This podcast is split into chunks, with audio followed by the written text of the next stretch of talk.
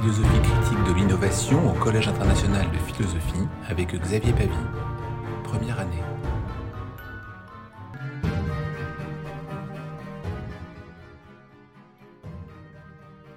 Merci d'être d'être là pour notre, notre cinquième séance. Donc la, séance euh, se consacre en deux temps, à la fois euh, la, la, suite du séminaire, donc nos, nos quatre précédentes euh, séances. Et donc cette fois-ci, ce sera plus particulièrement concentré sur le contemporain. Depuis le début, on essaye d'avoir une, une sorte d'historiographie de, de l'innovation. Et puis euh, aujourd'hui, c'est un peu comme un, point d'orgue en s'arrêtant sur l'espace contemporain. Et puis la dernière fois, la prochaine fois, qui sera la dernière fois pour, pour cette année, nous aurons, euh, nous aurons un, un, une vue d'ensemble de cette innovation. Et dans la deuxième partie, donc, euh, Armand Hatchuel viendra nous, nous rejoindre. Pour rappel de la séance 4, et plus particulièrement pour commencer en, en séance 3 très vite, on avait vu que l'innovation pouvait prendre ses racines chez les Grecs. Et lors de la dernière séance, donc la quatrième, on voyait que le relais était pris chez les Romains dès l'Antiquité, et notamment avec Lucrèce, et se prolonge dans l'Antiquité tardive. Ensuite, c'est surtout avec la religion chrétienne qu'Innovo va s'épandre pour faire usage de changements dans la spiritualité. Il y a un usage de la religion qui est à manier évidemment avec prudence, car innover, produire le changement, peut ou bien conduire vers Dieu, un peu comme la, spiritualité, mais aussi l'inverse. Et c'est pourquoi nous avons vu qu'une interdiction d'innover avait même été proclamée. Les pouvoirs en place, qu'ils soient religieux ou politiques, n'ont pas forcément d'intérêt à l'innovation. D'ailleurs, ceux qui s'intéressent à l'innovation, comme Bacon, qu'on avait vu, Francis Bacon, au XVIe siècle, reste très prudent dans l'usage du terme et pour ne pas se faire condamner, il rappelle que le plus grand innovateur sur lequel nous pouvons prendre exemple est celui du temps, car il change tout le temps sans qu'on s'en aperçoive. Évidemment, ça ne signifie pas qu'il n'y a pas d'innovation pendant toute cette période. Et on en a évidemment un grand nombre, que ce soit dans la médecine, dans l'agriculture, que ce soit également dans, les arts, mais ça porte pas encore le terme, le terme d'innovation.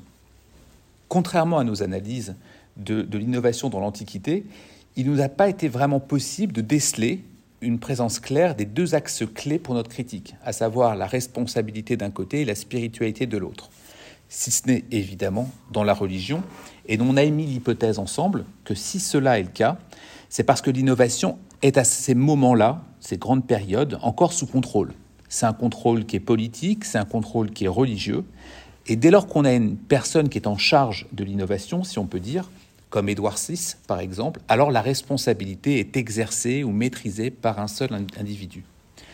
C'est quand l'innovation va s'émanciper, s'extraire des terrains religieux et politiques pour explorer ceux de la science, l'économie, le commerce ou la recherche et le développement, que on va effectivement voir d'autres aspects. C'est le but de notre séance aujourd'hui. C'est ce qui se passe dans l'espace contemporain et qui va forcément devoir recouvrir à la fois de la responsabilité et de la spiritualité. Toutefois, il y a un écart de temps qui est intéressant entre le moment où l'innovation n'est plus sous le contrôle des religions, l'innovation n'est plus sous le contrôle des politiques, et où la responsabilité et la spiritualité sont nécessaires pour l'innovation. On verra que c'est probablement l'espace contemporain qui est le plus critique, et la prochaine fois, quand on commencera une critique plus acerbe, je dirais, de l'innovation, je détaillerai cet aspect, cet aspect-là, dans lequel on n'a eu absolument aucun contrôle, ni religieux, ni politique, et on a fait à peu près tout ce que l'on voulait comme innovation sans aucun contrôle. Donc l'objectif de cette séance, hein, c'est donc de comprendre cette émancipation, cette compréhension de l'innovation dans l'espace contemporain, et donc, comme je le précisais, hein, ça met un point final à notre compréhension de l'innovation pour cette année, et la dernière séance, c'est dénoncer l'innovation pour la critique. Ce que l'on peut dire pour le XXe siècle, c'est qu'il est celui de l'innovation, tant le terme va être abondamment utilisé de manière différente selon les, lieux, qui en fait usage et pourquoi. Ça peut être du côté des politiques, même si autrement que par le passé, ça peut être des sociologues, des économistes, des scientifiques. Le terme apparaît comme populaire, il émerge de manière plus importante. On voit que c'est début des années 70, fin des années 70, et ça devient un mot valise. C'est la revue Nature qui va donner une, définition, même si je, je, verrai avec vous une autre définition importante, mais dans la revue Nature, en 1979, l'innovation est décrite comme un thème central autour duquel des activités autrement disparates peuvent être regroupées. Je rappelle simplement que toutes les citations que je mets là sont, sur le site euh, dans la partie documents où vous pouvez avoir accès. Donc la revue Nature, hein, l'innovation fournit un thème central autour duquel des activités autrement disparates peuvent être regroupées. On ne sait pas bien ce que l'on peut mettre derrière. Il s'avère que quand on veut définir l'innovation dans l'espace contemporain, on ne peut pas faire sans Schumpeter. Le siècle, le début du siècle, le XXe siècle, commence avec celui qui le finira comme norme. C'est donc cet économiste autrichien, 1911, qui exprime cette définition de l'innovation que je vous livre et qui va être, euh, c'est très important, un peu l'alpha et l'oméga de ce qu'est l'innovation. Elle est, l'innovation, l'exploitation industrielle des inventions, leur dissémination et leur donne une importance économique. Et derrière la notion d'importance économique, il y a la notion de profit. Ce point est important et donc je vais l'expliquer un peu, un peu en détail. Il est important parce qu'on voit bien qu'il y a besoin de l'invention et l'invention est à l'origine de l'innovation. Elle n'est pas de fait une innovation. Schumpeter le dit de cette manière-là, l'innovation est possible sans invention et l'invention n'induit pas nécessairement une innovation. Donc il sépare bien les deux. Cependant, je le dis un peu vite, mais c'est important, la notion d'invention date d'avant Schumpeter. Le sociologue Rogers le dit de cette manière-là. La plupart des savants font une distinction entre invention et innovation. L'invention est le processus par lequel une nouvelle idée est créée ou développée, tandis que l'innovation est le processus d'adoption d'une idée existante. Donc on voit bien qu'il y a quelque chose qui se passe autour de l'idée, mais que l'idée n'est pas suffisante. C'est pas simplement non plus un prototype, c'est pas simplement une maquette. Ça va être quelque chose qui va être adopté. Si vous en souvenez, on avait parlé un tout petit peu de cette question d'adoption et d'imitation avec Gabriel Tard.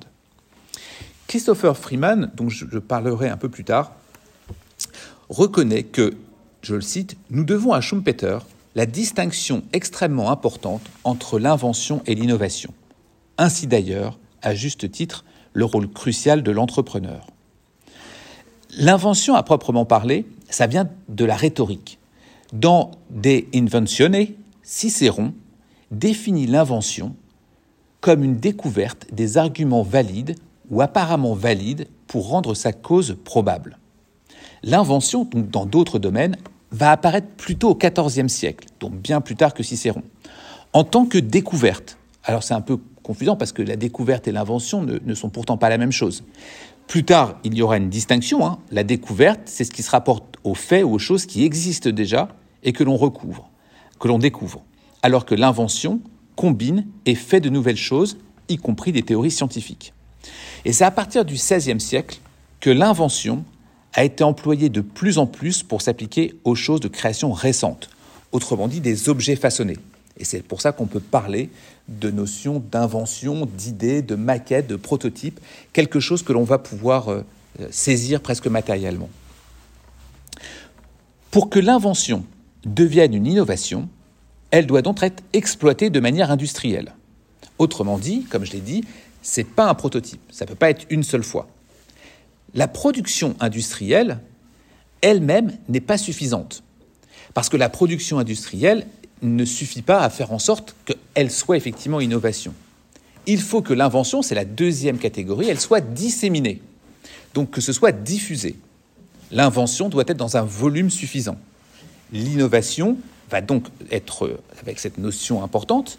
Et l'aspect le plus fondamental, dans le cadre d'une organisation, c'est pour ça que c'est un économiste autrichien qui va sceller, je dirais, la définition de l'innovation, il va dire qu'il faut obtenir un succès économique. Et cette dimension-là est importante parce que elle va calibrer l'innovation, je dirais, jusqu'à aujourd'hui. Je répète pour être clair. L'innovation, c'est quatre critères fondamentaux. L'invention, l'exploitation industrielle, je dois être capable de le, fabriquer en masse. Si j'ai ce stylo devant moi, eh bien, le stylo n'est pas que le prototype, que l'invention. Je dois être capable de le multiplier en masse dans cette pièce-là ce stylo-là multiplié en masse n'est toujours pas une innovation, je dois être capable de le disséminer donc de le mettre dans toutes les salles, etc., qu'il soit exploitable, et puis je dois en retirer un bénéfice. Ce sont ces quatre critères qui font qu'au XXe siècle, nous passons à l'étape de l'innovation dans le cadre économique. C'est pas tellement la commercialisation. Euh, Schumpeter ne s'intéresse pas tant que ça. Ensuite, il va venir à la commercialisation, mais c'est McLaurin, qui dans plutôt, qui dans les années 40 a été le premier à définir l'innovation comme un lien avec la commercialisation. Donc vous voyez bien que par rapport à ce que l'on avait pu voir les fois précédentes, là ça n'a plus rien à voir. On bascule complètement dans une dimension économique. Cependant, cette compréhension de l'innovation met parfaitement en lumière l'importance de distinguer donc trois phases dans la vie d'un produit ou d'un service. Une qui va être l'élaboration, ça va être en aval, qui va se décomposer donc en deux temps. Un, la production en tant que telle ou l'exemple que l'on peut mettre en place finalement dans une entreprise, et le moment où il est sur le marché. Si vous me suivez bien, ce n'est pas parce qu'un produit est sur le marché qu'il est profitable, qu'il est innovant. Autrement dit, mon stylo, je peux le mettre dans tous les supermarchés possibles. Si je ne récupère pas le profit généré, mon entreprise ne peut pas continuer à survivre et dès lors, ça n'est pas encore qualifié comme une innovation. Ça reste au stade d'invention. C'est pour ça qu'on a de nombreux exemples qui, aujourd'hui, dans l'espace contemporain, sont toujours des inventions. La plus célèbre, ça peut être Airbnb, ça peut être Uber, par exemple, qui sont encore des organisations au stade d'invention, parce qu'elles ne sont pas encore profitables. Évidemment, il faut ajouter pour cela une notion de temporalité qui peut-être fera devenir cette invention une innovation. L'exemple célèbre, c'est Nespresso, dans lequel on a été lancé en 1985, et les premiers bénéfices générés qui permettent à l'organisation de survivre, c'est 2005, c'est-à-dire 20 ans. Donc la temporalité est importante ici. Ce qui fait qu'on bascule d'un moment d'invention à un moment d'innovation, c'est Geoffrey Moore qui va le théoriser. On appelle ça le gap de Moore. C'est quand ça bascule, globalement, on a investi de l'argent, on a un retour sur investissement et on devient bénéficiaire. Ce gouffre, et donc ce gouffre, ce, ce gap de Moore, c'est le passage entre le candidat à l'innovation ou l'invention, mais qui n'est pas encore une, et puis le basculement véritablement dans une innovation. Le candidat à l'innovation devient bel et bien une innovation. Pour être complet sur, ce, cette compréhension de l'innovation avec, euh, avec Schumpeter, il est important de souligner la notion de destruction créatrice. Ça fait partie de ces, de ces théories importantes par lesquelles de nouvelles innovations et formes d'organisation économique émergent et remplacent les anciennes, conduisant donc à la croissance économique. Ce processus de destruction créatrice est caractérisé par la destruction de l'ancien ordre économique et la création d'un nouveau. Je cite Schumpeter. L'essence de l'innovation dans le domaine économique est de troubler consciemment le système existant d'une manière ou d'une autre. La destruction créatrice est donc l'essence de l'innovation ainsi que son résultat final. Il va assumer complètement cette dimension. Je le précise un tout petit peu, il va même dire que c'est l'ancien qui va être détruit par un nouveau, mais l'ancien n'est pas capable de se détruire lui-même pour faire autre chose. Cette dimension-là, on l'explorera un peu plus tard parce que euh, chez Nietzsche notamment, elle peut avoir un sens de manière, de manière importante. Selon Schumpeter, donc, l'innovation, c'est la force motrice du processus de destruction créatrice. Les entrepreneurs innovants créent des idées, de nouveaux produits, de nouveaux processus, de nouvelles formes d'organisation économique. Et ça perturbe les anciennes. Schumpeter considérait que le processus de destruction créatrice était inévitable pour que l'économie puisse progresser et se développer. Selon lui, la destruction est clé dans la croissance économique à long terme et elle permet l'adoption de nouvelles technologies et l'augmentation de la productivité, ce qui contribue à la productivité économique globale.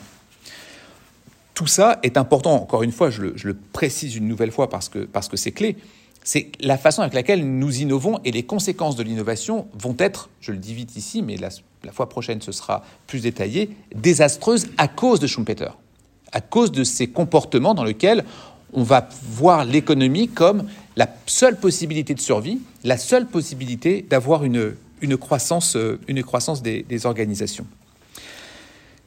Je vais rentrer maintenant un tout petit peu plus dans le détail de l'innovation, et c'est important parce que euh, ici on voit déjà bien la façon avec laquelle les organisations économiques peuvent s'en servir, mais si on détaille bien l'innovation comme on essaie de le faire, ça sera l'occasion de trouver les interstices pour pouvoir justement y glisser un peu de la pensée et de la critique, notamment avec de la responsabilité et de la spiritualité. Pour comprendre l'innovation, il faut comprendre ces différentes variantes souvent, l'innovation est réduite au produit. La, bouteille d'eau, le stylo, l'ordinateur, la dernière chose à la mode. Schumpeter explique clairement dans la, dans la théorie du développement économique qu'il y a cinq catégories. Des nouvelles combinaisons productives, expression qui, à ce moment-là, est l'idée de l'innovation. Hein. On appelle ça des nouvelles combinaisons productives. La première chose, c'est l'innovation produit. C'est la plus simple, c'est celle que tout le monde connaît. Ça peut être encore une fois une bouteille d'eau, un téléphone, un ordinateur, une table, une chaise. Ça va être le produit. Comme ça peut être aussi un service. J'ai cité un service de taxi par exemple, ça peut être un autre type de service, quel qu'il soit, euh, en coiffure ou en esthétique ou euh, que ce soit en, en coaching ou je ne sais quoi. Ça peut être un nouveau service. C'est globalement toutes les techniques que l'on peut avoir pour proposer de l'innovation. C'est ce qui est connu dans l'espace contemporain comme l'innovation. Mais ça n'est pas que ça. Il y a une seconde catégorie. La seconde catégorie, c'est la catégorie des process. On va faire les choses différemment, même si la finalité est la même. Je vous donne un exemple. En voyant les, immeubles, les immeubles en face de moi, ce sont les, fermes verticales, par exemple, les fermes verticales qui ont été créées, dans les, notamment dans les centres urbains très denses, il n'y a pas d'innovation sur les salades, sur les laitues, sur les légumes, mais par contre, le processus des fermes verticales, parce qu'il n'y a pas suffisamment d'espace pour faire des innovations d'agriculture sur de grands espaces. Eh bien, ils font une ferme verticale dans laquelle vous avez des panneaux solaires sur le dessus, une force hydraulique, et on va faire pousser des, légumes notamment à ces endroits-là. Pas d'innovation sur la finalité, mais sur la façon de faire. Troisième type d'innovation, c'est la commercialisation on va commercialiser de manière différente ce que je peux avoir. L'exemple, l'exemple assez, connu, ça peut être euh, Amazon qui évidemment a, fait en sorte de changer la nouvelle, nouvelle façon de commercialiser avec beaucoup d'algorithmes, avec euh, des investissements très forts, notamment dans les, dans, les, dans les hangars, pour pouvoir être le plus près possible de ses clients. C'est de l'innovation que l'on peut qualifier de commercialisation comme par exemple une très forte innovation de commercialisation va être au début des années 2000 avec iTunes. Pour la première fois, on achète de la musique dématérialisée. Alors, elle existait déjà avec Emule et d'autres types de, de, de, parallèles, je dirais des musiques euh, parallèles, pirates si l'on peut dire, mais la première commercialisation très forte dématérialisée, c'était avec iTunes, ce qui a garanti son succès. La quatrième catégorie d'innovation, c'est celle d'organisation. Et là, l'idée, c'est de s'organiser de manière différente pour produire de l'innovation. Ça peut être euh, quand vous les, grandes innovations connues comme SpaceX par exemple d'Elon Musk, c'est une nouvelle organisation parce que vous avez d'un côté une organisation privée avec une personne privée qui est Elon Musk et puis d'autre côté vous avez une organisation publique qui est la NASA. Ensemble, elles vont vouloir créer quelque chose. Parfois, on peut appeler ça ce qu'on appelle open innovation, ça veut dire une innovation ouverte dans laquelle on va combiner des choses quelque chose de très, connu aussi, ça peut être Niantic, Niantic qui sait faire de la réalité augmentée, et vous avez Nintendo qui possède euh, Pokémon. Bien, vous ajoutez les deux et ça fait Pokémon Go. C'est une innovation d'organisation, même s'il peut y avoir une finalité produit. Il y a une toute dernière catégorie que Schumpeter explique, et c'est la catégorie des matériaux rares. Le fait de trouver des matériaux rares. Vous avez tous en tête le, le tableau de Mendeleïev des éléments eh bien, Schumpeter disait on pourrait en trouver d'autres et ça va nous permettre d'avoir d'autres types d'innovations. Sauf que là, on est en 1911 et le tableau, il est euh, peut-être pas encore complètement fermé, mais on doute. Et il s'avère que le tableau est fermé et qu'on ne peut pas ajouter des matières premières ou des matériaux rares, si ce n'est en fusion. On peut faire de la fusion et créer de nouveaux matériaux rares, mais qu'on ne peut pas stocker, on ne peut pas les utiliser. Donc il y a cinq catégories d'innovation produits, process, organisation, commercialisation et matériaux rares. Mais pour comprendre l'innovation, il y a encore trois degrés, trois degrés supplémentaires, qui sont la première chose, le premier, la le premier degré, c'est l'innovation dite incrémentale. Incrémentale, on se concentre sur l'amélioration d'un service ou d'un produit. Si j'ai un stylo euh, quatre couleurs, si j'ai un stylo qui se met à avoir cinq couleurs ou deux couleurs ou avec des crayons papier, eh bien ce sera de l'innovation dite incrémentale, c'est une légère amélioration. Une bouteille d'eau plus grande, plus petite, une innovation incrémentale. Il y en a une suivante que l'on dit de rupture. L'innovation de rupture ou l'innovation dite radicale, c'est l'innovation souvent qui a un apport technique ou technologique dedans. Pour donner un exemple, quand vous passez du, téléphone BlackBerry, par exemple, qui avait encore un clavier à l'écran tactile, eh bien, il y a un gap technologique qui est opéré ici. Et ce gap technologique qui est opéré est une innovation dite de rupture. Enfin, la troisième va être l'innovation dite paradigmatique. L'innovation paradigmatique, c'est lorsque vous utilisez notamment des laboratoires, le CEA, le CNRS, ce type de, ce type de, d'institutions qui permettent d'avoir des innovations paradigmatiques. Internet est une innovation paradigmatique. Et vous avez de cette manière-là, pour prendre un dernier exemple entre ces trois axes, les trois types d'innovation. Si je prends l'innovation paradigmatique, ça peut être le vaccin. Le vaccin est une innovation paradigmatique à l'époque de Pasteur. pas lui qui l'a inventé, mais à l'époque de Pasteur, le, le vaccin est une innovation paradigmatique. L'innovation radicale pour le vaccin, c'est par exemple l'ARN messager parce qu'on a une technologie qui apparaît à l'intérieur d'un vaccin. Et la troisième dimension, c'est l'innovation incrémentale. Vous allez avoir le vaccin qui va s'adapter en fonction des variants. Là, vous avez les trois degrés d'innovation. Quand vous mettez en perspective les trois degrés d'innovation avec les cinq catégories dont j'ai parlé, ça veut dire qu'il y a globalement 15 voies pour innover parce que vous pouvez innover de manière radicale sur le produit ou sur le service ou sur l'organisation. Pareil pour l'incrémental sur les différents autres.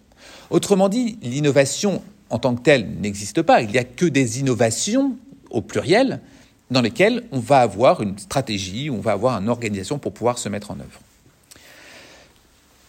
Pour que cette compréhension soit, soit totale, il est important d'avoir conscience que l'innovation va s'organiser autour de cinq phases que sont l'idée, la génération d'idées, et on verra pourquoi c'est important plus tard, la faisabilité, est-ce est, est-ce que mon idée est faisable?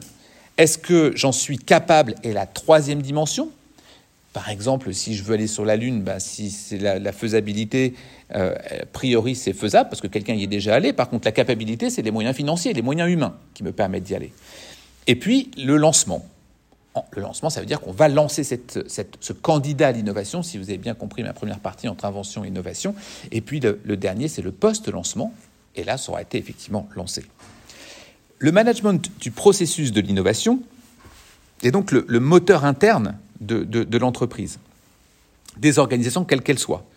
De manière succincte, le processus, ça va être destiné à 1. Je trouve des idées, 2. La faisabilité, 3. La capacité, 4 le lancement, et cinq, les derniers, les derniers aspects pour mesurer si oui ou non c'est une innovation. Avec ces, en quelques, en quelques minutes, vous comprenez ce qu'est l'innovation. C'est-à-dire que vous comprenez comment dans l'espace contemporain, elle a été redéfinie. Si encore une fois, et c'est ce qu'on a vu pendant les quatre premières séances, depuis l'Antiquité, l'innovation a d'autres colorations, surtout politiques, surtout religieuses, avec des usages, eh bien cette fois-ci, le basculement est total. C'est-à-dire qu'on va avoir, et ce qui est curieux, c'est qu'aujourd'hui, enfin curieux, je ne sais pas si on peut le dire tel quel, mais ce qui est intéressant, c'est que quand on va parler d'innovation, on va résumer l'innovation à nos globalement 90 dernières années. Et on va oublier les 2000, les 2000 années précédentes. Et aujourd'hui, ce qui euh, forme notre esprit à l'innovation, c'est ce que je viens de vous dire. L'économie a mis la main sur l'innovation. Plus particulièrement, dans l'espace contemporain, c'est l'innovation technologique qui va être un peu l'alpha et l'oméga, plus que le management, même si le management y viendra plus tard. C'est euh, Rupert William McLaurin qui est l'un des premiers à avoir évoqué l'innovation technologique. On est en 1949. Il définit l'innovation en ces termes. 1. C'est un processus. 2. Un processus séquentiel dans le temps. 3 un processus dont la première étape est la science, la recherche. Et pendant des décennies, innovation et science sont quasiment, ou technologie sont quasiment synonymes. La dernière étape est un processus dont l'étape ultime est la commercialisation. Donc c'est intéressant que ce soit quelqu'un qui met l'accent sur la science, qui en même temps va parler de la commercialisation, ce que Schumpeter avait un tout petit peu ignoré. Pour McLaurin, l'élément fondamental, c'est donc la science, la recherche, la technologie, c'est l'élément déclencheur. Et c'est à mettre en perspective cette dimension avec un besoin des États, des gouvernements, à la fois après-guerre, puis un petit peu plus tard, dans les années 60, compte tenu de la concurrence industrielle et la compétitivité entre les nations. Il devient nécessaire d'avoir des avantages technologiques, et s'il existe des écarts technologiques entre les pays, c'est parce que l'on disait qu'il y a un décalage entre les étapes d'invention et de commercialisation d'une invention. C'est ce pourquoi je l'ai expliqué juste avant. Un exemple est souligné à propos des Anglais en 1965 par Duckworth. Il dit On dit souvent qu'en tant que nation, nous sommes habiles à l'égard de la recherche fondamentale et de l'invention, mais peu habiles à mettre les résultats à profit. Des années durant, les hommes les plus doués ont souvent eu tendance à se tourner vers la science pure. Dans les années 60, en effet, les découvertes d'origine européenne, française, étaient brevetées et exploitées commercialement aux États-Unis. En 66, cette phrase devrait vous interpeller, l'OCDE l'Organisation de coopération et développement économique dit, on est en 66, hein, que l'Europe de l'Ouest demeurera pendant un certain temps encore un importateur net de la technologie américaine. 60 ans plus tard, c'est le même constat. Lorsque l'on regarde les importations de technologie, notamment en France, néanmoins, on peut mettre un, petit bémol à cela parce que personne n'avait vu venir la Chine qui est entre-temps devenu un acteur majeur de l'importation et de l'exportation, de l'importation dans nos pays, mais l'exportation depuis la Chine des technologies. Le résultat des recherches technologiques se matérialise dans les brevets. Le brevet ne signifie pas nécessairement une innovation, comme on l'a expliqué plus haut, en fonction du profit. Toutefois, le brevet joue un rôle crucial. Alors, je ne le détaille pas exactement, mais ce qui est important, c'est que les brevets ont institutionnalisé l'idée alors naissante de la propriété intellectuelle dont les racines datent du Moyen Âge. Et c'est important pour les questions de, responsabilité. Et par exemple, lorsque, on verra un peu plus tard dans le séminaire, on, on abordera les critiques de l'innovation, on pourra regarder quelqu'un comme Gracchus Babeuf, par exemple, qui disait qu'il fallait avoir des brevets d'accaparement. Et les brevets d'accaparement, parce qu'il considérait que l'invention, l'innovation, c'est un processus continu qui se passe d'individu en individu. Et donc on ne peut pas dire lui l'a inventé ou lui en est le propriétaire. Et donc l'anarchiste Gracchus Babeuf, il dit voilà, on pourrait faire en sorte de s'accaparer les recherches des individus. Si l'innovation apparaît aujourd'hui essentiellement autour d'un système économique, cela n'empêche pas qu'au cours des siècles, des sociologues vont s'y intéresser dans la lignée de Gabriel Tarde, on en avait parlé ensemble, avec l'imitation. Les sociologues se réfèrent plus volontiers à l'idée de la nouveauté, mais avec des approches différentes. Cela peut être la fabrication de nouveaux ajustements fonctionnants, c'est une combinaison, pour la culture matérielle et psychologique, selon Hart en 1931, L'innovation peut être l'invention qui sert à transformer l'environnement de manière profonde, encore un sociologue, en 41, c'est Ogborn, ou encore Roger, en 62, qui voit dans l'innovation une idée, une, une, procédure ou un objet perçu comme nouveau par son adopteur. Ici, on est proche de Gabriel Tarde. Pour les sociologues, l'innovation, c'est plutôt une activité, un processus où la production d'une invention et son utilisation sont plutôt discutés que constatés. Ce qui n'était pas le cas jusqu'à maintenant lorsque je vous l'expliquais, puisque le constat, c'était profit ou pas profit. C'est donc bien différent des économistes, pour qui l'innovation, c'est la commercialisation de l'invention, surtout la technologie. Les sociologues, eux, pourraient qualifier une innovation avec une pratique sportive, par exemple, une pratique artistique, une pratique politique. Ça, les sociologues peuvent qualifier l'innovation de cette manière-là si ce n'est que dans notre espace contemporain, l'innovation est surtout confisquée par les économistes. Et c'est pour ça qu'on le ramène, on verra pourquoi, on peut dire tristement, aux questions, euh, aux questions économiques. Pour Christopher Freeman, un Anglais majeur de l'innovation à partir des années 60, l'innovation technologique est une condition essentielle au progrès économique et un facteur déterminant dans la lutte concurrentielle des entreprises et des nations. Et vous comprenez pourquoi ça devient vraiment très sensible, cette notion d'innovation, et va être presque confisquée politiquement par les économistes, presque politiquement par ceux qui veulent se faire élire, bien sûr. Pour lui, pour Freeman, le XXe siècle représente la période de croissance du secteur de la recherche intensive et la période qui a connu l'essor de l'économie de la recherche intensive. Si on voulait reformuler ce que tout le monde a appelé les 30 glorieuses, on pourrait dire que c'est les 30 innovantes, parce que ce sont les 30 ans d'innovation intensive qui ont donné une économie des 30 glorieuses. Mais l'économie des 30 glorieuses n'a rien fait sans innovation. Les 30 glorieuses ne sont qu'un résultat de l'innovation. Si Freeman est convaincu de l'importance de l'innovation technologique, il n'en demeure pas moins convaincu de la nécessité de sa commercialisation. D'ailleurs, il souligne L'invention est une idée, une esquisse ou un modèle d'appareil produit, procédé ou système nouveau et amélioré.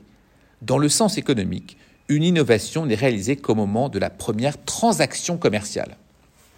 Donc il ne va pas aussi loin que Schumpeter, mais il va démontrer quand même que l'innovation sans commercialisation n'est pas une innovation.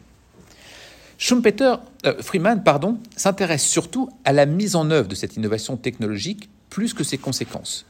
Il ne regarde pas les parts de marché, les profits résultant de la commercialisation. Il dit simplement qu'à un moment donné, il faut que ce soit adopté et dans notre espace contemporain, l'adoption se fait commercialement.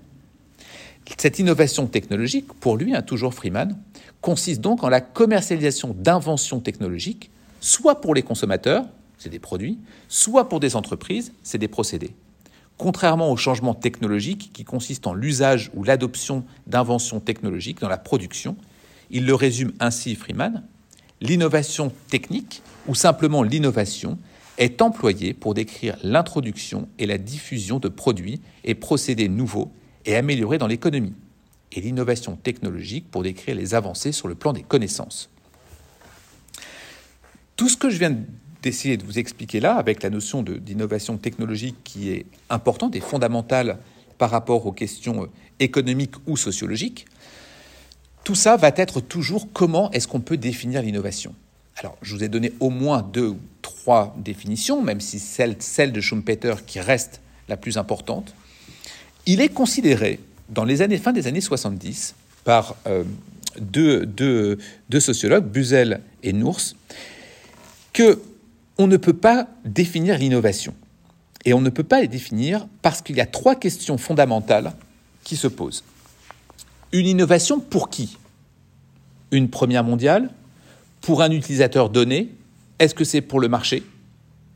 Une, une, innovation de quel type? Est-ce qu'elle est incrémentale, radicale ou paradigmatique? Une innovation à partir de quand? De son invention ou son application au contexte pratique. Ce sont les questions fondamentales de l'innovation en disant comment peut-on questionner. La façon de répondre le plus simplement, pas tel que moi je le fais, mais tel que ça a été fait, c'est de ramener encore une fois l'innovation aux questions économiques. L'innovation, je l'avais esquissé la dernière fois, mais je le refais ici parce que c'est important, c'est le latin innovare. Innovare qui va signifier le changement à l'intérieur. Le changement à l'intérieur des organisations, des corps, des corps vivants, qui doivent se changer pour pouvoir survivre. In à l'intérieur, noware changement. Je change à l'intérieur pour pouvoir survivre en fonction de critères qui vont m'obliger à changer. Eh bien, quand on regarde ça, les changements que l'organisation peut procurer par un nouveau produit dont on a parlé, un nouveau service, un nouveau procédé, une nouvelle commercialisation ou organisation, doivent permettre de générer quelque chose qui permette la survie. Et les entreprises, les organisations se sont engouffrées dedans en disant de manière très claire, c'est comme ça que je peux atteindre ma survie. Ainsi, le quand peut-on qualifier d'innovation C'est certainement quand elle atteint son retour sur investissement. De quel type l'innovation incrémentale ou radicale? On se demande si c'est très pertinent de poser la question, puisque l'objectif, c'est in fine d'obtenir du résultat économique. Apple, par exemple, est passé complètement d'innovation radicale à l'innovation incrémentale. Enfin, pour qui C'est le bénéficiaire, pas l'usager, mais celui qui va tirer bénéfice des propositions des organisations. Autrement dit, ces questions se répondent avec une vision économique et commerciale. Et c'est celle qui a conduit les organisations à se préoccuper de la survie et à complètement confisquer l'innovation. Elle est désormais utilisée essentiellement avec des réponses aux indicateurs économiques. D'ailleurs, aujourd'hui, la référence en la matière, j'ai essayé de dresser rapidement l'histoire depuis le XXe siècle, son début, mais aujourd'hui, quand on veut qualifier, on utilise le fameux manuel d'Oslo. Le manuel d'Oslo, c'est la principale source qui donne les principes directeurs de ce qu'est une innovation. Sa dernière édition, je cite quelques phrases. Une innovation est la mise en œuvre d'un produit, bien ou service, ou d'un procédé nouveau ou sensiblement amélioré. Là-dessus, vous n'apprenez rien, c'est ce que je vous disais sur l'incrémental, radical. Une nouvelle méthode de commercialisation, c'est ce que je vous ai dit. Une nouvelle méthode organisationnelle, c'est ce qu'on a vu ensemble. L'organisation du lieu de travail, les relations extérieures, et qui est complété dans la définition, la fin du manuel d'Oslo, c'est pour améliorer leur performance et augmenter les profits. C'est-à-dire que l'innovation est qualifiée de cette manière. Je, je, fais une toute petite parenthèse, vous voyez bien les dangers qui vont nous conduire à critiquer l'innovation. Parce qu'il n'y a rien d'autre comme lecture que voilà la méthode, voilà le résultat produit, process, commercialisation, organisation, les trois degrés, voilà le résultat du profit, le reste, on s'en fiche complètement. ça, évidemment, va devoir nécessiter un tout petit peu de questions responsabilité et un tout petit peu de questions sur la spiritualité dont on a déjà parlé. C'est une des raisons pour laquelle l'innovation a été confisquée par l'économie. C'est par sa capacité à être mesurable facilement, en tirer les conséquences de la croissance. Autrement dit, ça devient un référentiel, une norme. Le politique, frileux envers l'innovation pendant des siècles, parce qu'il ne voulait pas qu'on fasse innover, va trouver un intérêt ici. Si je trouve une voie pour avoir une croissance économique qui me donne un plein emploi, qui me donne une satisfaction entre guillemets des citoyens, alors l'innovation est ce qu'il faut développer. D'ailleurs, le rapport de l'OCDE a été présenté pour la première fois à une conférence des ministres de la science en 1966. Et il expose il ne fait aucun doute, je le cite dans le rapport, aucun doute que si les gouvernements parviennent à soutenir l'accélération du rythme de l'innovation technique, cela facilitera les changements structuraux sur le plan de l'économie et augmentera l'offre de, de produits nouveaux et améliorés que requièrent les gouvernements des pays membres de l'OCDE pour construire une croissance économique avec plein emploi et sans inflation. C'est absolument la martingale, c'est absolument le Graal total. L'innovation résout tous les problèmes. L'innovation, c'est l'alpha et l'oméga de la croissance économique, c'est l'absence de chômage, c'est l'amélioration des niveaux de vie. Il n'y a rien à regretter. À ce moment-là, on est en 66. Mais souvenez-vous qu'en 2005, la dernière édition du manuel d'Oslo que j'ai cité, c'est la même chose. On va rester sur les mêmes critères. Chaque heure qu'il passe, alors que l'on va pouvoir critiquer. Vous vous souvenez, quand j'avais commencé la séance inaugurale, j'avais souligné les, risques que l'on avait politiques, les risques humains et les risques environnementaux. Jamais jusqu'à maintenant je les ai cités. Ils ne sont pas cités tels quels. Plus particulièrement pour l'OCDE, il faut, et c'est euh, en s'appuyant sur Schumpeter bien sûr, l'innovation technologique qui est fondamentale, c'est un moyen de stimuler la croissance, d'accroître la productivité et les parts de marché. Le modèle est celui des États-Unis. Le fait d'adopter la technologie américaine et de créer des produits plus innovateurs améliorerait donc la productivité des entreprises, ouvrirait de nouveaux marchés aux entreprises européennes. On assume complètement le fait d'être dépendant des États-Unis. On le dit de manière euh, ouverte politiquement. L'ouvrage de Mansfield, intitulé The Economics of Technical Change en 1968, articule à partir du changement technologique la productivité, le chômage, la gestion de la RD.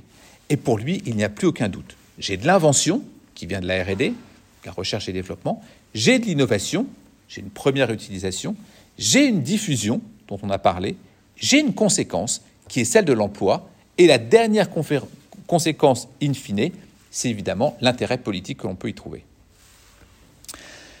Dans son livre de référence en 1974, L'économie de l'innovation industrielle, Christopher Freeman, dont j'ai déjà, parlé, évalue que en 74, hein, plus de 75% des opérations de recherche et développement public sont consacrées à la sécurité nationale et touchent aux industries nucléaires, militaires et spatiales.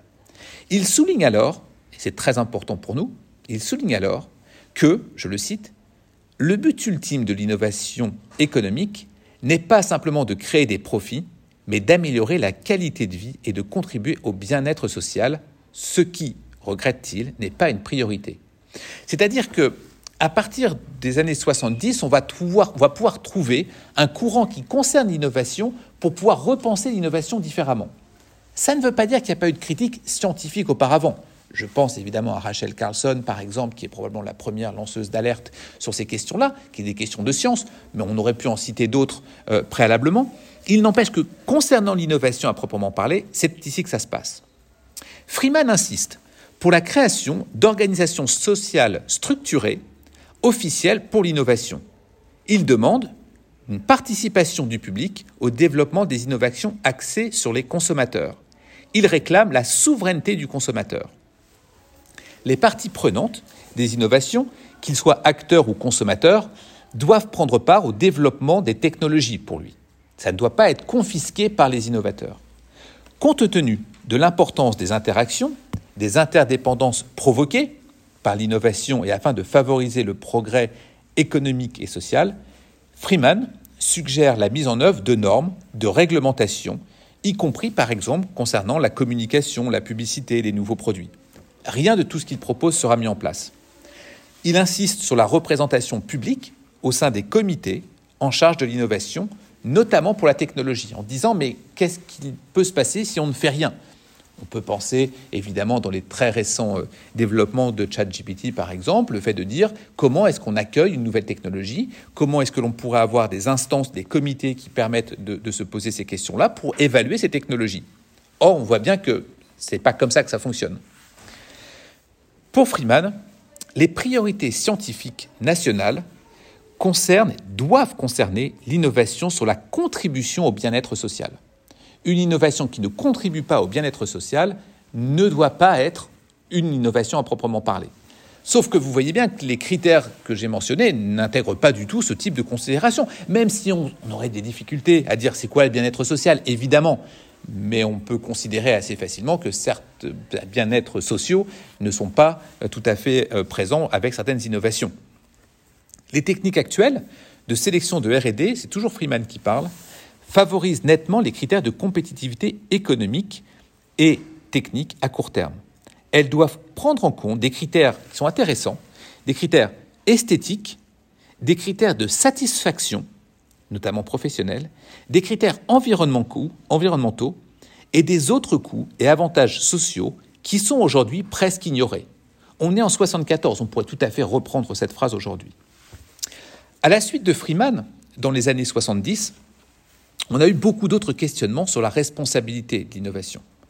Je précise encore une fois, hein, innovation, car encore une fois, je, l'ai dit, concernant la science, on a d'autres questionnements sur la responsabilité qui se sont, qui faits. Sur l'innovation, j'en cite quelques-uns. Euh, Carl euh, Mitchman, par exemple, philosophe américain, spécialisé dans l'étude de la philosophie de la technologie, il est connu pour avoir développé une approche interdisciplinaire de la philosophie de la technologie, et il a mis en avant l'importance de comprendre la nature et la signification de la technologie dans la société, les implications éthiques, sociales de la technologie. On peut citer son livre Technological Risk, où il examine les risques sociaux et environnementaux liés à la technologie. Un autre, Michael Davis, philosophe moraliste américain, auteur de Thinking Like an Engineer, dans lequel il explore les questions éthiques auxquelles sont confrontés les ingénieurs dans leur travail quotidien. Davis a également été actif notamment dans les codes de déontologie des professionnels. Mais il y en a un autre qui est intéressant, qu'on explorera de manière très détaillée, mais que je veux citer ici parce que ça fait partie des pionniers de l'innovation ou des critiques de l'innovation. C'est Buckminster Fuller, bien plus tôt, né au XIXe siècle, architecte, designer, inventeur, futuriste américain. Il est connu pour ses idées sur la durabilité, la technologie et l'efficacité énergétique. Alors, il est l'auteur, je ne sais pas si vous connaissez, assez intéressant, hein, ce manuel d'instruction pour le vaisseau spatial Terre. Le manuel d'instruction pour le vaisseau spatial Terre. C'est un manifeste sur la façon dont l'humanité doit euh, gérer ses ressources limitées sur la planète de manière responsable et durable. Donc on est au 19e siècle et efficace. Pour ceux qui ont vu le, film avec euh, et de euh, Leonardo DiCaprio, Don't Look Up, c'est exactement pareil. sauf qu'on est au 19e et début du 20e siècle. Dans ce livre, il commence par une analogie selon laquelle la Terre est un vaisseau spatial qui voyage dans l'espace avec une quantité de ressources limitées. L'humanité doit forcément agir en conséquence pour la survie de l'espace, de l'espèce. Fuller souligne que la Terre est un système interconnecté, que chaque action a des répercussions sur l'ensemble de la planète. Il insiste sur la nécessité de devoir concevoir des systèmes efficaces et durables utilisant des technologies avancées. C'est très intéressant parce qu'on verra plus tard qu'il y avait quelqu'un d'autre, un siècle avant, qui s'appelle Elstler, qui était un, quelqu'un qui s'opposait notamment à Henry David Thoreau, et qui avait une démarche très intéressante en disant l'humanité ne peut être sauvée qu'avec de l'innovation. Eh bien, Fuller croit également à cette notion-là, à la capacité d'un avenir durable, harmonieux, si on agit de manière responsable avec la technologie. Enfin, le, deuxième axe fondamental pour nous, ça c'est plutôt les, prémices de la responsabilité, c'est celui de la spiritualité. Alors, le premier constat est que l'innovation a aujourd'hui perdu sa signification spirituelle du Moyen Âge. Vous vous souvenez, on avait vu que innovation signifiait le renouvellement de l'âme.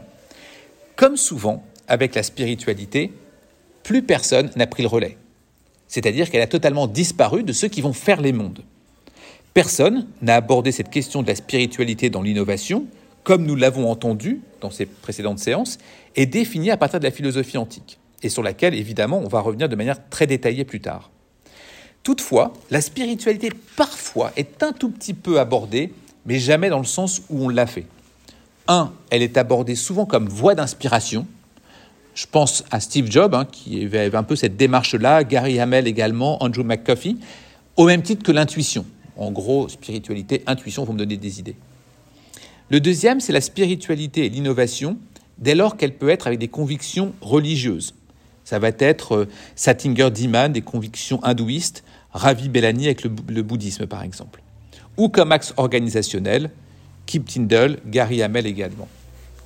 Donc, jamais, d'une manière claire, la spiritualité comme pratique pour l'innovation et l'innovateur, comme axe de maîtrise de soi, de contrôle des passions, faire des êtres responsables, qui permet de repenser l'innovation et l'innovateur, et on le verra un peu plus tard, ça n'est pas abordé dans le XXe siècle ni début du XXIe.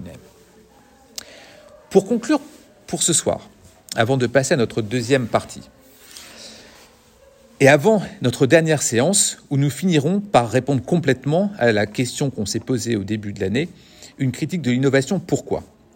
L'innovation au XXIe siècle, c'est 1. Elle est normative. L'innovation est toujours bénéfique. Ainsi que le souligne Kimberly, un penseur critique du concept de l'innovation, l'innovation tend socialement à être perçue de façon positive. Cela s'avère une bonne chose d'innover. Rogers rappelle cette normativité, le parti pris pro-innovation. Et on comprend pourquoi. En tout cas, j'ai essayé de vous expliquer pourquoi. Parce que, c'est repris par l'économie, l'économie va être repris par le politique, et donc on ne peut voir l'innovation que comme la voie de succès pour tout. Dès lors, on ne s'interroge pas vraiment sur la perspective normative qui est présentée dès le départ par l'innovation. Deuxièmement, l'innovation est performative. C'est-à-dire que les discours, à la fois institutionnels, académiques, économiques, contribuent à l'innovation déjà pensée, telle qu'elle a été livrée, je dirais presque clé en main, notamment par les économistes. Si des, des théoriciens étudient l'innovation en soi, c'est toujours selon l'angle de son rapport des solutions à apporter. L'innovation est une solution en tant que telle. Et c'est à critiquer. Troisième dimension, elle est utopique. L'innovation est toujours la voie, la solution destinée à résoudre tous les problèmes de l'humanité.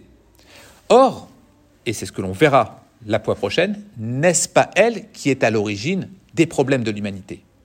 Vous comprenez le paradoxe et le retournement des valeurs.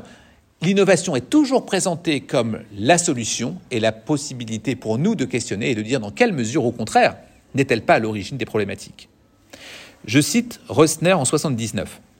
Les chercheurs et théoriciens de l'innovation ou les décideurs de politique publique oublient que ce qui compte en matière d'innovation n'est pas l'innovation en soi, mais ses conséquences. L'OCDE ne s'en cache pas. Je cite une nouvelle fois l'OCDE. La plupart des défis sociaux, économiques et environnementaux actuels requièrent des solutions créatives fondées sur l'innovation et le progrès technologique. Encore une fois, elle est normative, elle est performative, elle est utopique. Et on est avec un rapport de l'OCDE en 2010. 71, Pocock disait que l'innovation deviendra un mot populaire, d'une grande valeur, mais ce sera un mot magique. Cependant, comme un peu le concept de révolution. Le terme innovation cessera peut-être bientôt d'être employé, dénué qu'il est de toute signification par un usage constant et excessif. C'est exactement ce que l'on a vu et probablement qu'il ne va pas disparaître, mais il y a des chances qu'il rechange de formulation comme il a changé de formulation pendant un certain nombre de siècles.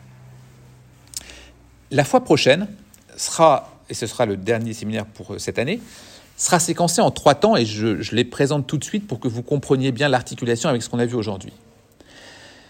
1. Une lecture des conséquences de l'innovation. Et pour ça, on tentera de développer une problématique foucaldienne de la généalogie du pouvoir et du savoir de l'innovation. Il s'agit de souligner que l'innovation ou le nouveau n'existe pas en soi. Il est construit par les yeux et par des discours, mais aussi par les institutions religieuses, éducatives, économiques, que les discours sur l'innovation sont de trois ordres. 1. Innovation comme facteur de changement pour la société, innovation dans son propre intérêt économique, innovation pour la reconnaissance personnelle de l'innovateur. Et puis on terminera la fois prochaine avec une, synthèse de cette, de cette première année. Voilà pour ce qui est de la partie euh, euh, avancée des recherches de notre séminaire concernant l'espace contemporain. On peut ouvrir à une petite discussion en attendant que notre prochain intervenant a, oui. si besoin, et je commence. Armand Actuel est professeur et chercheur en sciences de gestion et en théorie de la conception. Pionnier dans l'étude des dynamiques cognitives dans les entreprises innovantes, il est à l'origine de plusieurs développements théoriques sur la rationalité créative et sur ses liens avec la dynamique des organisations et des collectifs. Ils l'ont conduit à proposer une refondation des sciences de gestion comme science fondamentale de l'action collective, et il a notamment élaboré la célèbre euh, théorie de la conception, théorie CK, qui modélise la rationalité créative. Avec Benoît Veil. Avec Benoît Veil, je vais le citer, euh, je vais le citer, avec Benoît Veil, euh, qui a donné naissance à des travaux scientifiques industriels, reconnus internationalement par vos travaux, d'une grande, grande qualité.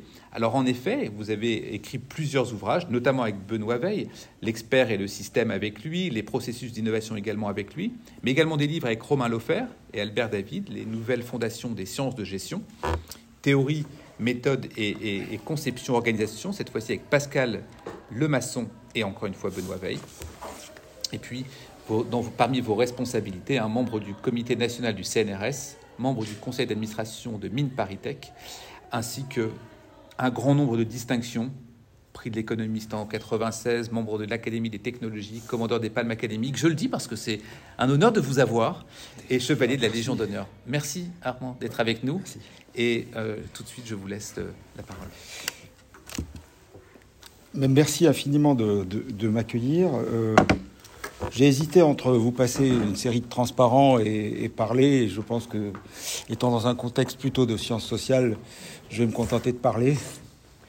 Euh, donc le titre de, mon intervention, est, je, le rappelle parce qu'il y a un certain nombre de, notions qui vont servir de, de fil directeur. Auparavant, je ne sais pas si vous avez eu euh, un texte qui est la conversation que j'ai eue avec Vincent Bontemps. Je l'ai mis sur le... Mon vieux complice sur euh, la raison créative. Voilà, donc bon, si vous l'avez en tête, euh, enfin bon, j'ai pas grave, euh, je vais y revenir. Donc le titre de l'exposé, volontairement, c'était de l'innovation à la raison conceptive.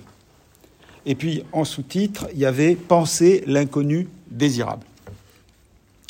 Voilà le, le, ce dont je vais vous parler. Et évidemment, le premier élément, donc, c'est un passage entre une notion innovation, on va dire, euh, fragile, euh, soumise à, tous les vents possibles, de la mode, de l'engouement.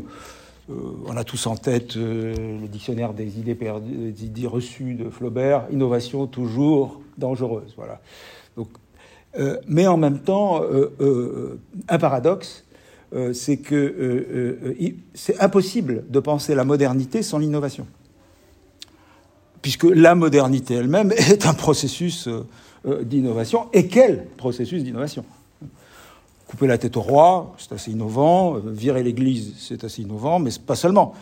se lancer dans des aventures autour du monde. Donc on a paradoxe, c'est une notion à la fois, si vous voulez, très, vague et en même temps, on n'y peut rien. Elle est constitutive de notre être, de notre être anthropologique et social. Si on déclarait que la modernité est un système de préservation, tout le monde serait surpris. Et, donc, vous voyez, il y, a, cette espèce de, paradoxe, c'est que c'est à la fois infrastructurel, et puis, euh, allons-y, euh, euh, sur la tombe d'un célèbre barbu, il y a écrit il faut cesser d'interpréter le monde, il faut commencer à le transformer. Bon, la transformation, la transition, le rêve, le mouvement social, la révolution sont des régimes d'innovation. Mais euh, ce qui. Et donc, tout de suite, vous voyez que l'intérêt de, replacer la question de l'innovation au cœur de la modernité, euh, c'est pour faire une autre remarque c'est que paradoxalement, la notion de créativité, elle, dans la modernité, a été pas très bien traitée. Euh, je ne vais pas vous refaire l'histoire de cette notion. Simon dans s'en méfiait. Nous n'avons jamais accepté les tests de créativité euh, élèves du QI. Euh, nous avons regardé avec méfiance les tests de Torrance, toute l'école américaine de Guilford. Et franchement, la psychologie de la créativité en France, c'est pas terrible, quoi. C'est pas, bien installé. Et, et, donc, voyez à la fois en quelque sorte, modernité égale devoir d'invention, y compris dans la lutte contre les discriminations le mariage pour tous, waouh, axiomatiquement, c'est magnifique. C'est magnifique, c'est aussi important que I2 égale moins 1. Vous voyez que ce régime torrentiel presque de, remise en cause euh, des codes, mais d'un autre côté, l'idée de créativité, elle euh, n'est pas bien traitée, euh, elle, est, marginale. on est quand même assez enclin à aimer le génie. Vous voyez, le grand homme. et, eh bien, le, pari de ce programme que, nous avions lancé avec Benoît Veil aux alentours des années 96-97, c'est euh, que ce paradoxe, si vous voulez, de l'innovation toujours présente et constitutive de la modernité, et de l'autre côté, le raisonnement créatif, ça n'existe pas, la créativité, tout le monde en a, ou personne n'en a, on ne sait pas ce que c'est, il y avait un paradoxe. Et que ce paradoxe, ceux qui l'ont vécu le plus durement, le plus fortement, ça ont été les ingénieurs. Voilà. Les ingénieurs. Et historiquement, alors bon, je pourrais vous en parler des, heures, parce qu'on a beaucoup travaillé là-dessus, euh, les, premiers à ressentir ça, ce sont les ingénieurs allemands. En fait, dès les années 1810, 1820, 1830, autour de la théorie technique, autour de la théorie des machines, les Allemands vont développer le Maschinenbau, c'est-à-dire la, conception des machines. Et donc, l'idée qu'il y a dans le processus créatif des règles. Des règles. Et donc, très, très trop, il y a eu une division, en gros, je vous dis, euh, entre la créativité, c'est juste une affaire de talent, de génie. Euh, si vous dites à un philosophe qu'il est créatif, c'est quasiment une insulte. On se demande pourquoi. à, part ma vieille amie, Anne-Françoise, évidemment. ça, c'est 15 ans de complicité. mais, et de l'autre côté, si vous voulez, on sent bien qu'il y a quelque chose qui a été maltraité. Alors, je suis aussi. Euh, j'ai Comment dire J'ai un, faible pour les sciences sociales, parce que nos amis économistes ayant donné des mathématiques. Euh, une image plutôt de terreur autoritaire euh, et, et prescriptive, j'hésite à dire, mais je suis, je pense beaucoup avec les maths. Donc vous allez le voir au cours de mon exposé, et les maths me servent énormément à penser. Alors, de l'innovation, donc innovation, phénomène paradoxal, sans rapport avec la créativité, on ne sait pas, on est, où, est-ce qu'on peut dire que euh, les révolutionnaires sont créatifs, on n'en sait rien, on est mal, quoi. Et de l'autre côté, le passage qu'on a voulu faire et qu'on a fait, c'est la raison conceptive. Donc il y avait une raison non décrite, non modélisée, non caractérisée, qui était au travail dans la modernité, et à laquelle finalement la modernité, sans le dire d'une certaine façon, a ouvert les portes, en quelque sorte, mais sous des formes diverses. Et c'est cette raison-là qu'on appelle la raison conceptive. Alors vous pouvez l'appeler créatrice, créative, conceptrice, conceptive, je vous laisse le choix des armes. Mais pour la comprendre, il faut l'opposer à la raison critique.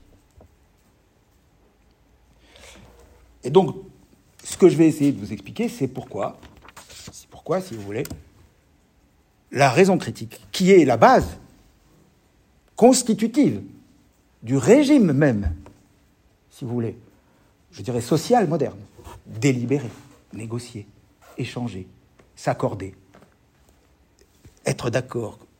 Tout ça, ce sont les opérations de la, la, raison critique.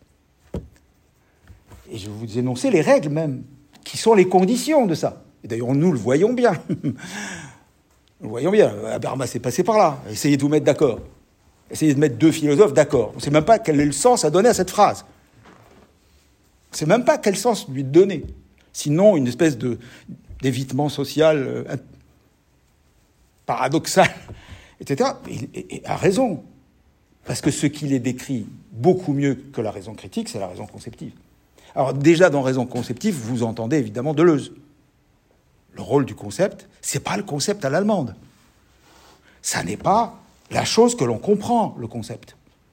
Si c'était la chose que l'on comprend, dont on a déjà défini les propriétés, on retombe dans la raison critique classique. Vous pouvez aussi voir la raison critique comme ce qui permet à une discipline d'exister. Eh oui, le jugement par les pairs, ça suppose précisément les conditions de la raison critique. Et on va faire de la raison critique une base, mais parce que la raison conceptive, si vous voulez, je vais m'expliquer de plus en plus là-dessus, mais je vous donne un peu the big picture, la raison conceptive, elle ne s'oppose pas du tout à la raison critique. C'est son instrument. Mais c'est un instrument momentané, particulier, local. Donc mathématiquement, on peut énoncer la phrase, la raison conceptive est une extension de la raison critique. Voilà dans un régime, si vous voulez, dans un régime, alors je vais dire un mot que qui certainement ne vous a pas, ne vous êtes pas familier, à moins qu'elle l'ait employé, Françoise, bah, dans un régime de forcing. Simplement, quand je dis forcing, je m'en excuse auprès de vous parce que c'est la médaille Fields de 1966 de Paul Cohen. Donc là, je ne veux pas faire de, garder simplement la métaphore du forcing. La métaphore tout le monde entend. C'est un mot de mathématiques. Vous pouvez aller le lire. N'allez pas lire. Si vous n'êtes pas matheux, vous en sortirez pas. J'ai dix fois fait l'expérience. Moi, je ne suis pas mathématicien. J'utilise les maths, mais j'ai fait des tests dans tous les doctorats de maths. À Normal Sup, il y a des, petits envois, des dummies, euh, euh, forcing for dummies. Euh, est-ce que quelqu'un pourrait m'expliquer un peu rapidement ce que c'est? Et en fait, le forcing, en mathématiques, c'est l'opération qui consiste à créer des objets nouveaux mais à les créer sans qu'il soit un non-sens. Alors, donc, euh, le programme, si vous voulez, notre programme a été de dire il faut donner à la raison conceptive ses lettres de noblesse, ses outils, ses, propositions, ses, euh, euh, gages de régularité. Et vous voyez que le paradoxe, c'est que c'est nous qui avons déclaré que la raison critique, c'était la rationalité. Alors la raison critique, tout de suite, hein, c'est votre logique de base. Hein. Donc A égale A, si vous voulez. A et non A peuvent être ensemble. Et je vous laisse le choix des armes. Est-ce que vous acceptez ou vous n'acceptez pas le tir exclu? C'est comme vous voulez. Si vous êtes intuitionniste, vous l'acceptez pas. Et qu'est-ce que fait la raison critique, la raison conceptive? Elle vous dit, elle vous dit exactement une chose extrêmement simple. Elle vous dit toutes ces opérations supposent un invariant. Elles supposent un référentiel invariant. Quand vous dites A égale non A, si vous êtes un peu bergsonien, vous dites le temps que tu as écrit A, puis L, il s'est passé une durée, et déjà le A dont tu parles n'est plus le A premier. Alors ça, ça fait très poétique. Mais en fait, c'est très rigoureux, ça. Ça veut dire tout simplement, j'ai un référentiel ce référentiel garantit que quand le temps que j'écrive A égale A, je parle bien de A égale A. Et mathématiquement, c'est ça que vous écrivez en fait. Alors, ça va s'écrire très vite, d'où la théorie CK. Vous allez écrire tout de suite, vous allez reprendre vos règles de logique, vous allez dire A égale A modulo K. C'est-à-dire A égale A modulo un référentiel qui n'a pas bougé entre-temps. Bon. N'importe euh, rencontre avec le langage, euh, vous dites oui, euh, les mots, bah, non, je ne peux pas écrire un mot est un mot sous prétexte que tuyau égale tuyau, ça dépend de la phrase, etc. Donc ça tombe sous le sens. Mais cette opération-là, cette opération qui va nous garantir en quelque sorte la stabilité, cette opération de cas, elle a un effet très très intéressant, c'est que désormais j'ai deux espaces de travail. J'ai l'espace de travail de la raison critique, c'est-à-dire toutes les opérations classiques de manipulation, mais j'ai un référentiel qui va être mis en, face, et à ce moment-là, je m'aperçois que j'ai... Alors, si j'avais un tableau, je peux vous l'écrire. On va l'écrire. Maintenant, je peux dire que. Alors, la raison conceptive, vous avez tous compris, c'est tracer ce trait vertical, qui consiste à dire, eh bien, j'ai un espace de pensée, et ici, alors c'est celui-là qu'on va appeler C, et ici j'ai un espace de connaissance, alors en anglais c'est K, et en fait, vous pouvez l'interpréter comme étant un référentiel, un garant. Et ce qui est tout à fait, euh, euh, si vous voulez, intéressant dans ce formalisme, c'est que la représentation classique du raisonnement, de la logique, hein, en fait, c'est cas dans cas. Toutes les preuves sont, je pars d'une vérité, j'obtiens une vérité. Je pars d'une proposition fausse, je la déclare absurde. Ce qui, backward induction, me donne une vérité. Donc en fait, les démonstrations classiques sont des démonstrations de la raison critique. Syllogisme, pas syllogisme, démonstration absurde, récurrence, ce que, vous voudrez. Sur récurrence, on peut discuter, parce que vous savez, Poincaré lui donnait un, lui un statut extrêmement important, mais il n'empêche que la seule complexité de la récurrence, spécificité, c'est évidemment la chaîne. C'est la chaîne très très longue où je vais admettre qu'il se passe quelque chose. Mais je reste d'une vérité à une vérité. Il ne s'introduit jamais d'inconnu. Il ne peut pas s'introduire d'inconnu. Et et donc, vous voyez que finalement, l'espace référentiel, c'était l'espace dans lequel je faisais mes opérations sans le dire. C'est pour ça que je n'avais pas besoin de préciser. Quand je disais A égale A, ça voulait dire je reste dans un espace référentiel structuré, connu, dans lequel j'ai mes règles. Mais maintenant, si j'ai cet autre espace, et c'est volontairement que je l'ai appelé pensée, alors on l'a appelé concept. Alors dans, la, dans votre tradition, dans le panthéon que nous avons tous, il y a probablement un personnage, je ne sais pas, peut-être ça dépend des, des, des, panthéons de chacun. Est-ce que Balthazar Gracian appartient à votre panthéon? Non. Non. Alors c'est ça la recherche, c'est ça le, merveilleux de la recherche, c'est que voilà, chercheur à l'école des mines, je me retrouve à étudier un espagnol du XVIIe euh, qui a écrit L'homme de cour, qui est le Machiavel en fait qui est le Machiavel espagnol. Alors, si vous allez en Espagne et vous dites que vous ne connaissez pas Balthazar Gracian, ils ont compris que vous n'avez pas de lettres, quoi. Alors, vous pouvez aller tout de suite regarder sur Wikipédia. C'est le Machiavel. Hein, il, vit au, grand siècle, au XVIIe siècle, et il va écrire un traité qui s'appelle le traité de génie et de la pointe, Tratato dell'ingegno e della traité du génie et de la pointe. Donc c'est Gracian. Et Gracian nous dit c'est la première phrase de son texte, il nous dit La rhétorique, persuader et convaincre, joue avec la raison critique. Tous les tropes jouent avec la raison critique. Métaphores, analogies, etc., sont des jeux, mais dans la raison critique. Surtout, vous n'introduisez pas d'inconnu. Si vous introduisez l'inconnu, vous avez perdu. Si vous introduisez l'inconnu pour persuader et convaincre, c'est foutu. Pas toujours. Pas toujours. C'est là où va arriver l'inconnu désirable. Si je dis nous voulons tous une société juste, démocratique, égalitaire, sans discrimination, il n'y en a pas beaucoup qui vont, enfin, dans cette salle, qui, vont me dire non, j'en veux pas. Et pourtant, je viens d'énoncer un concepto sens de Gracian, c'est-à-dire j'ai accumuler des adjectifs dont je n'ai aucune garantie qu'ils existent dans le référentiel. Et en fait, Gratian remarque que, en fait, il y a deux types de discours, la rhétorique, et il y a un discours que lui, il appellera justement la gudezza et l'ingenio, qui est une poétique. Alors, euh, je fais des, digressions juste pour euh, retrouver la carte du tendre. J'imagine que Ricoeur, euh, le traité de Ricoeur sur la métaphore, vous avez ça en tête. La dernière partie, la métaphore vive, la dernière partie, il n'est pas loin là. Il n'est pas loin de, de, Gratian, mais comme lui, il a un référentiel catho, voilà, la métaphore vive lui donne accès au, voilà, donne accès à l'ailleurs. Mais dans le mécanisme de Gratian, le concepto, le concept, c'est une proposition qu'on peut tout de suite écrire x p de x, qui est interprétable dans le référentiel, interprétable dans le référentiel, mais qui n'appartient pas au référentiel. Et donc maintenant, vous voyez, j'ai les bases de ma raison. Qu'est-ce que c'est que la raison conceptive? C'est l'introduction. Donc si vous admettez que la raison critique, c'est du cas dans cas, c'est-à-dire je raisonne à stabilité des objets, désormais, je vais avoir trois opérations supplémentaires. Cas versé. Comment je transforme un objet connu du référentiel en un objet conceptant, c'est-à-dire inconnu et désirable?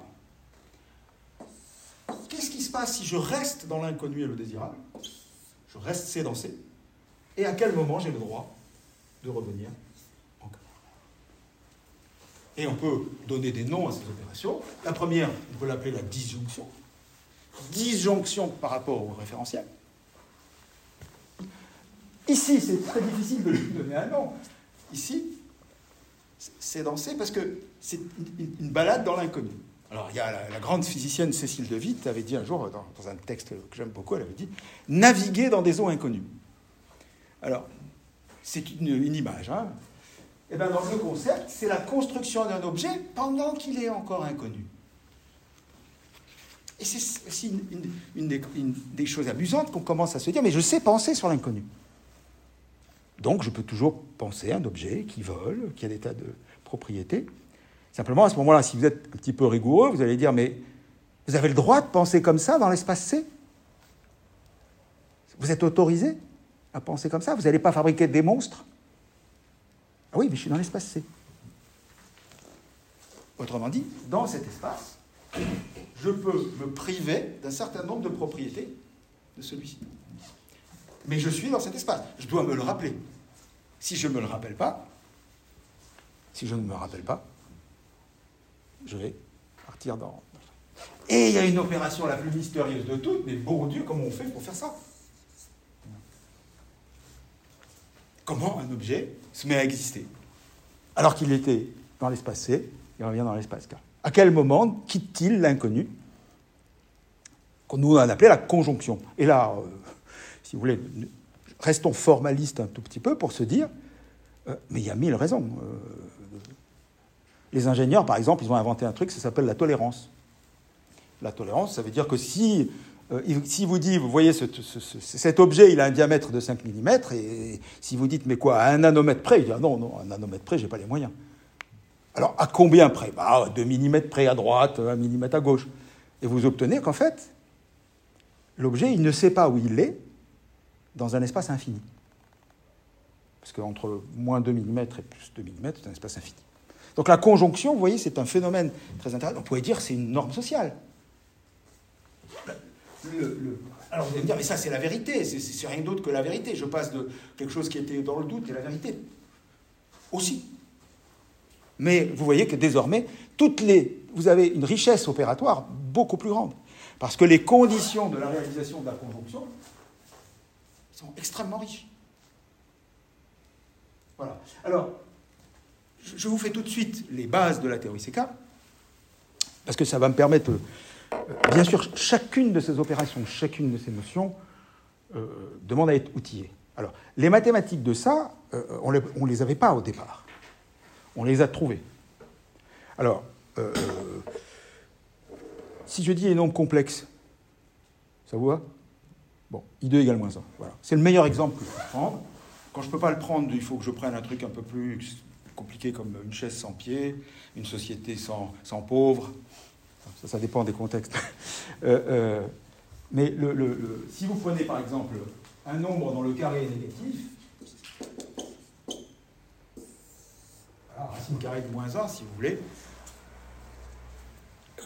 comment, recevoir cette proposition Alors, si, facile, la plupart d'entre nous, euh, si, vous avez un enfant qui rentre de l'école et qui dit euh, le, professeur ou la professeure de mathématiques m'a expliqué qu'il y a des nombres dans le carré négatif, vous en avez jamais entendu parler, vous vous dites, bon, gamin, il a encore coulé pavillon à, l'école, quoi, il n'a rien compris, euh, il se fait des salades, etc., etc. Bien sûr que non. Alors, juste petit test, qui a eu dans sa scolarité cet objet A rencontré cet objet? D'accord. Est-ce que vous vous souvenez comment il a été introduit? Par le cercle. Donc la métaphore géométrique. Mais pas de méthode constructive. D'accord. Alors, vous retrouveriez ces cas. Hein. C'est-à-dire que vous retrouveriez exactement la base de connaissances, c'est quoi? Bah, C'est les rationnels. C'est-à-dire, je connais des, nombres, je connais l'arithmétique, je connais les, rationnels, je connais euh, les réels. Et dans aucun de ces espaces-là, dans aucun de ces référentiels-là, j'ai objet. On est d'accord? Donc, vous voyez, j'ai bien créé, avant qu'ils existent, j'ai bien créé un inconnu. Cet objet I ah, est-il désirable Pour le, commun des gens, pourquoi on désirerait un carré négatif. Ah, La métaphore qui a été utilisée, c'est-à-dire l'interprétation géométrique, c'est en fait la découverte d'un usage absolument formidable, où tout d'un coup vous avez une géométrie en coordonnées polaires, grâce au complexe, grâce à ces nombres, vous obtenez en fait une représentation géométrique des nombres. Mais c'est un usage que les mathématiciens ont découvert. Alors il y avait un autre usage avant, assez idiot, qui était que ça permettait d'avoir des solutions aux équations du second degré qui n'avaient pas de, solution réelle. Vous écriviez racine de delta, ben, vous aviez moins ça. Alors, ce mécanisme-là, vous voyez, c'est ça, c'est ça qui va nous amener petit à petit à dire, voilà ce que c'est que la raison conceptive. C'était compliqué, c'est pas simple à décrire. La raison conceptive, c'est un mécanisme de pensée. Ça n'est pas le contraire de la raison critique c'est le processus par lequel j'étends en quelque sorte, je crée volontairement, par le désir. C'est ça aussi qui est très intéressant, c'est que la raison conceptive est indissociable du sujet désirant. Et du coup, vous obtenez, vous allez voir, les conséquences sont extrêmes, extrêmement intéressantes, passionnantes. C'est que, pourquoi vous êtes venu, venu vous balader ici Ça, c'est votre histoire. Tandis que quand on raconte une histoire comme ça, cas en cas, nous avons l'impression d'être dans un déterminisme logique. Et c'est pour ça que le mathématicien absolument génial, qui a appelé ça le forcing, a brisé juste pour. Euh, alors il faut savoir que c'est l'élève de Gödel. Alors une petite euh, phrase amusante consiste à dire Gödel a survécu à Gödel, comme Gödel comète, mais Gödel il a montré qu'il y a des trous dans le fromage, si je puis dire. Et Cohen, ce qu'il a dit, c'est je m'en fous parce que dès que j'ai du fromage, j'en fais du nouveau. J'invente de, nouveaux fromages.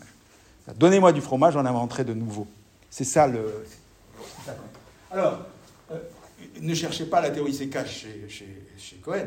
En fait, cette théorie généralise en quelque sorte Cohen, qui lui vous dira simplement qu'il a été capable de créer des nouveaux nombres réels, si vous voulez, qui respectaient le code axiomatique de la théorie des ensembles. Simplement, en, inventant des petites machines à créer ces nombres-là, il a résolu les deux plus grosses conjectures du temps, c'est-à-dire l'indépendance de l'axiome du choix et l'indépendance du continu. Et j'ai utilisé un mot extrêmement important, l'indépendance. La raison critique n'aime pas l'indépendance. la, raison critique aime la déduction, elle aime la relation, elle aime la causalité, elle aime la dépendance. La raison conceptive chérit l'indépendance. Alors, je vais expliquer. Vous voyez, le mot d'indépendance, n'est pas très courant. Euh. Et vous allez voir que tous les processus innovants sont des processus de recherche de l'indépendance, y compris au sens logique comme au sens social. Indépendance a deux significations. Alors, l'indépendance en maths, si vous voulez, c'est pas très c'est pas la gloire en maths, hein, vous n'aimez pas les indépendances. Ah, qu'est-ce que ça veut dire indépendant en maths? Alors, je vais prendre une métaphore que vous la compreniez. Bon, si je dis un pneu d'automobile, si je vous pose la question en quoi il est fait? Dans le référentiel standard qui est le vôtre, vous allez me répondre? Ça, ça permet de tester le monde commun. Ça, permet de savoir si on a le même garant. Alors, un peu en caoutchouc. Tout va bien. Tout va bien. Donc, nous avons un référentiel, tous, dans lequel, quel que soit pneu, implique caoutchouc. Mais attention, ça c'est uniquement une proposition, du référentiel. Et là, la notion de consensus, de d'accord, ça peut fonctionner. Supposons, supposons que quelqu'un fasse des pneus d'automobile qui ne sont pas en caoutchouc. Il le fera. Il passe par le concept. Il dit Je voudrais un pneu d'automobile qui ne soit pas en caoutchouc. Donc, pneu d'automobile, P de X, propriété qui crée la, rupture, l'inconnu désirable. Je ne le veux pas en caoutchouc. on ne veut pas de caoutchouc parce que le caoutchouc pousse sur les arbres, vous êtes écolo, vous ne le voulez pas en caoutchouc, vous le développez en quoi que ce soit d'autre. Que devient la définition du mot pneu Elle vient de se libérer. Le pneu s'est libéré de sa matière. Puisque maintenant, vous pouvez avoir des pneus en caoutchouc, et des pneus en autre chose. Donc pneu, dans la base de connaissances, il vient de se modulariser. On montre ça, c'est les relations d'ordre. Paf, il y a une relation d'ordre qui vient de disparaître. Quand les objets s'enrichissent, quand nous bouleversons le réel, pas seulement des dépendances apparaissent, des indépendances. Socialement, vous avez compris ce que ça veut dire. Ça veut dire que si le mariage est pour tous, c'est terminé. La notion de mariage vient de se libérer de la définition du genre du sexe, vous voudrez. Donc, euh, il faut réordonner, il faut réorganiser tout. C'est ce qu'on appelle le carrière de ring. Parce que maintenant, il faut en faire quelque chose, cette définition. Eh bien, vous voyez, le processus de la modernité, ça a été ça tout le temps. Tout le temps, tout le temps, tout le temps. Et c'est pour ça que la raison conceptive, regardez en ce moment, c'est quoi le mot qui est en train de souffrir? Intelligence. C'est l'intelligence qui souffre.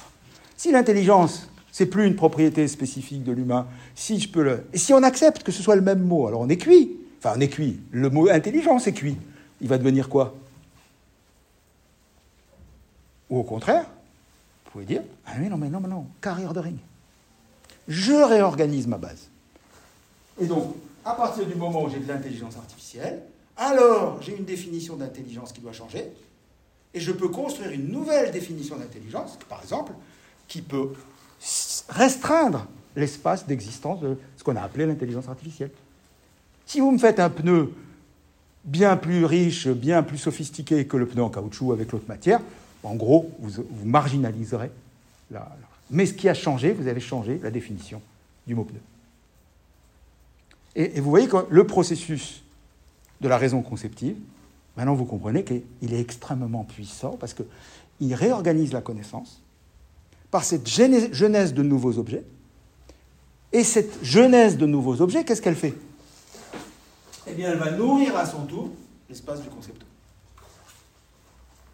Et donc, nous avons maintenant le formalisme de la raison conceptive. On l'a inventé Mais non Mais non Mais non, il fallait lire Vitruve. Eh oui, il fallait lire les traités d'architecture du premier siècle. et c'est là où, en gros, il y avait un philome. C'est pour ça que je vous ai ramené à Gracian. Mais lu, il a lu la rhétorique, il a lu la poétique. Donc en fait, il y avait tout un philome ancien de cette raison conceptive. On a même des débats à la Renaissance entre acuto, arguto, l'argument ou la pointe. Le mot d'humour. En anglais, wit. En anglais, wit.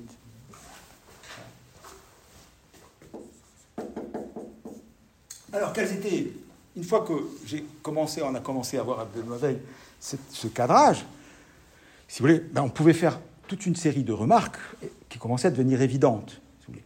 C'est que si le processus conceptif se décrit désormais, la raison conceptive se décrit désormais par ces quatre par ces quatre opérations.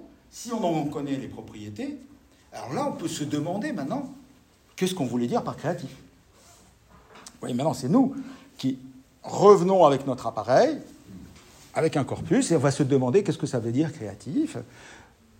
Et l'effet immédiat, c'est la découverte de la difficulté intrinsèque dans laquelle nous a placé la raison critique dans le rapport à ce qui n'existe pas. Paul Valéry. Dans le rapport à l'inconnu.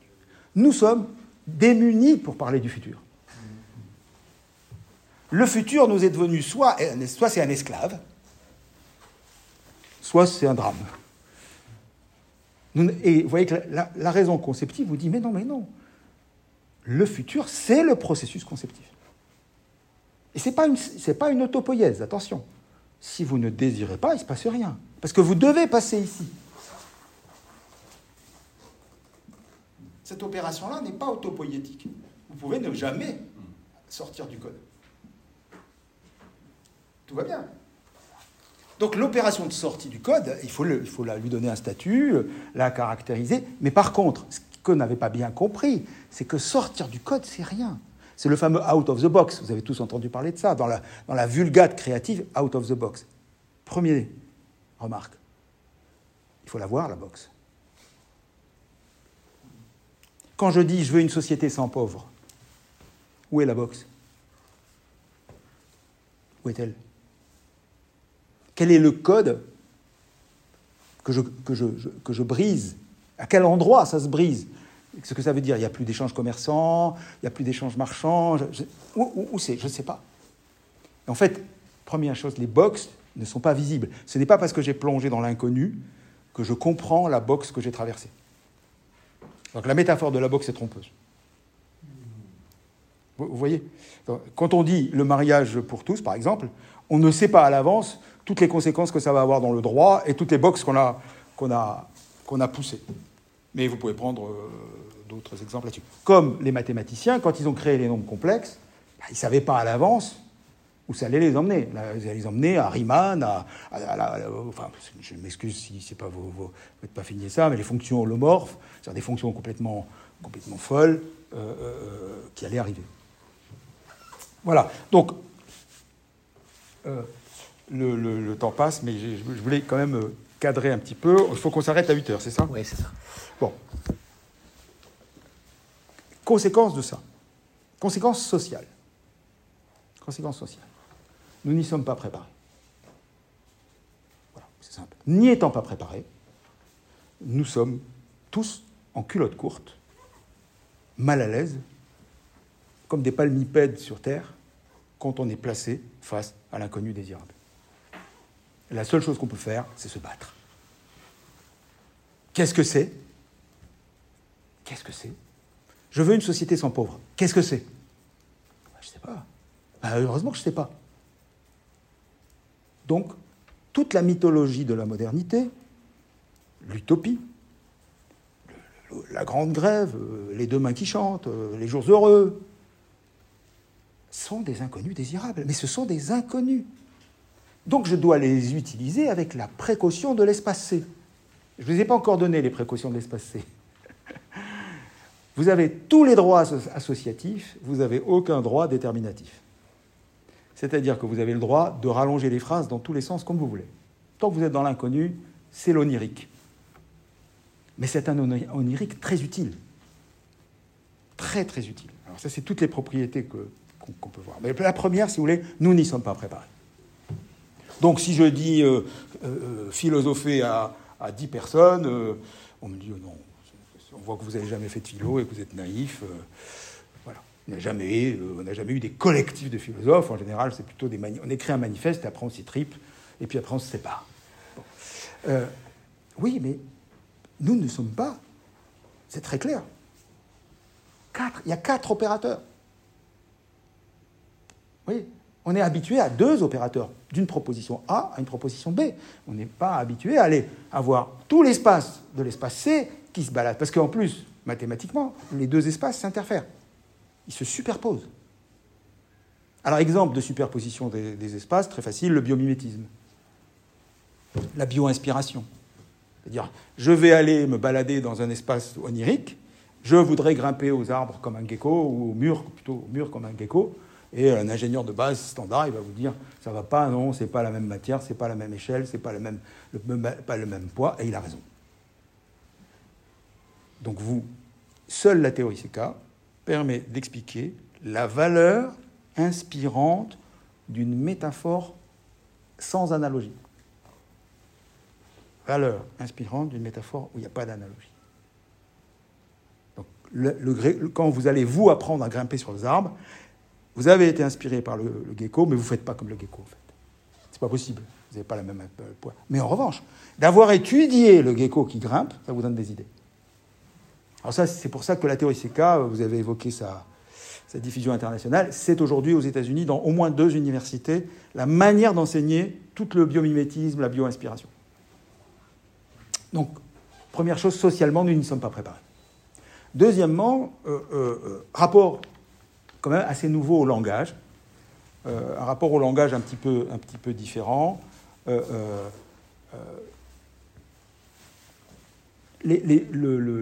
La raison conceptive, c'est une poétique sous contrôle. Voilà. C'est une poétique qui se regarde régulièrement dans son, référentiel. Si elle peut changer le référentiel, ben elle lui crée de nouveaux objets, c'est les, fameuses conjonctions, mais elle garde un regard sur son référentiel. Donc on pourrait dire la sortie de la raison conceptive, c'est lorsqu'il n'y a plus aucune relation, si vous voulez, entre ces cas. Alors, vous avez effectivement ce qu'on appelle des crazy concepts, mais qui partent, qui partent, qui partent, mais il n'y a jamais d'impact en cas. Autrement dit, vous rêvez, vous rêvez, mais ça n'a aucune puissance de découverte. Alors que par exemple, la sérendipité, pour tout le monde a entendu parler, c'est quoi? C'est je me perds, mais je ramène quelque chose. C'était pas ce que je cherchais, mais ça n'a aucune importance. Ce qui a de l'importance, c'est que j'ai ramené quelque chose en me perdant vous voyez les propriétés qu'on peut avoir. Donc, effet social. Donc, évidemment, euh, je ne sais pas si c'est important pour vous, ça a beaucoup changé la vie des départements de R&D français. Donc, euh, vous, pouvez lire sur le web, on a été très influent. On est aujourd'hui l'école, une école reconnue mondialement, euh, même les Américains, les Allemands, à Stanford, on enseigne la, théorie CK. Mais elle, elle, est restée, si vous voulez, un peu dans un monde de gens pour lesquels l'invention est un boulot, quoi. Et avec, grâce à Anne-Françoise, euh, euh, on peut dire on a commencé à, en voir les impacts philosophiques à, Vincent Montand. C'est pour ça que je vous ai passé le texte, en gros, qui... Euh, voilà. Autre conséquence, et puis je vous laisserai me poser des questions, c'est le rapport au futur dans lequel nous sommes nous. Et, vous voyez que d'une certaine façon, le seul devoir que nous avons, c'est un devoir d'invention. Hein, parce que même si vous voulez vous passer tout, se passer de tout, c'est très inventif.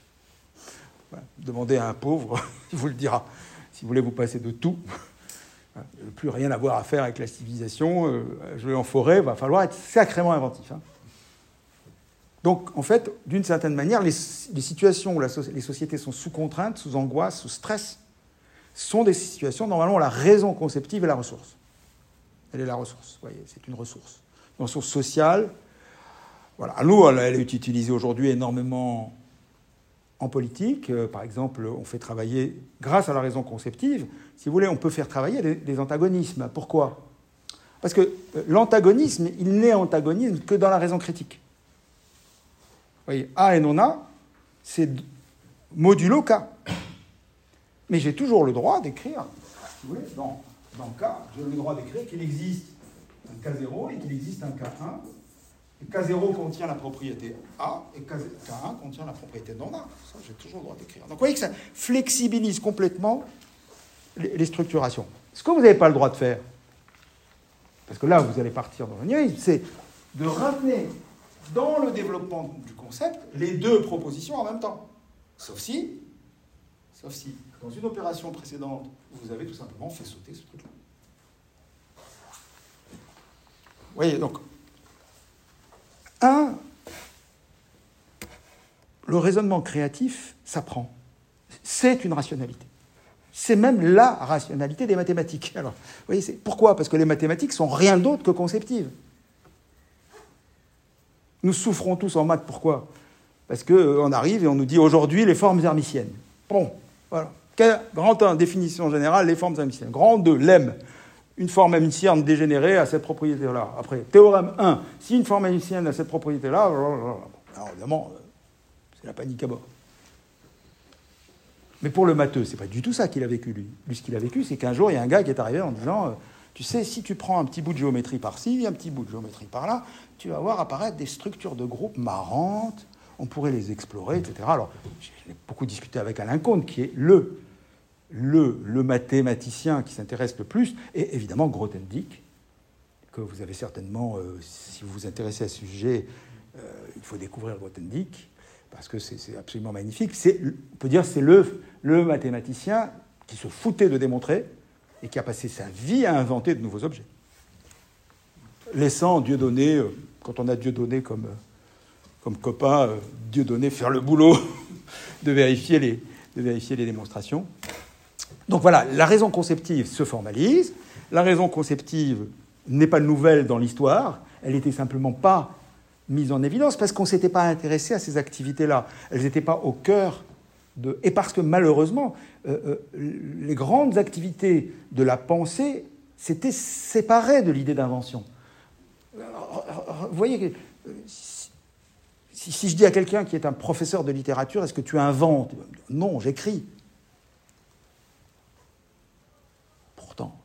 Si je lui dis, mais est-ce que tu écris des choses intéressantes, nouvelles, pas, qui n'ont pas été écrites avant Tu sais pas, plagiat Bah oui, il va me dire, mais oui, bien sûr, j'écris, euh, j'écris moi, c'est moi que j'écris. Bah, bah oui, bah donc, euh, donc il existe un repère, un système référentiel dans lequel je peux m'apercevoir que c'est toi qui écris différemment et différemment des autres. Donc il a lui-même. Euh, et tous les travaux aujourd'hui sur les réécritures des textes vous montreront Alors nous, on a travaillé avec des architectes. Bon, la théorie CK, elle a presque 30 ans, maintenant 25 ans, donc euh, je peux, me prévaloir d'une série de, travaux. Mais les milieux dans lesquels elle a percolé, c'est surtout les milieux d'ingénierie. Oui, ça c'est vrai que tous les grands départements d'innovation ont adoré. Et puis c'est assez simple. Et puis euh, euh, ça a des impacts sociaux assez étonnants. Et le dernier, puisqu'il y a un colloque de Cerisy qui est consacré à mes travaux là. Et le dernier, c'est ça va être, c'est pas moi, je l'ai pas fait. C'est euh, à l'école maternelle, on apprend ces cas. C'est très simple. Vous prenez le petit chaperon rouge, c'est le référentiel. Et vous dites aux enfants, faites des variations. Mais ça, si je fais ça, je dis faites des variations. Brainstorming, allez-y, faites des variations dessus. Si je m'arrête là, qu'est-ce que je fais? Je leur fais faire des variations dans l'espace K connu, ce qu'on appelle l'espace commun, dans le voisinage de ce qu'ils savent. Évidemment, il ne faut pas faire ça. Qu'est-ce qu'ils font?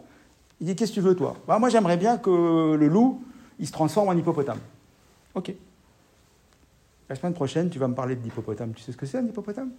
Un peu. Bah, la semaine prochaine, tu viens me présenter l'hippopotame. Demande à qui tu veux. Donc, on engage en fait le processus.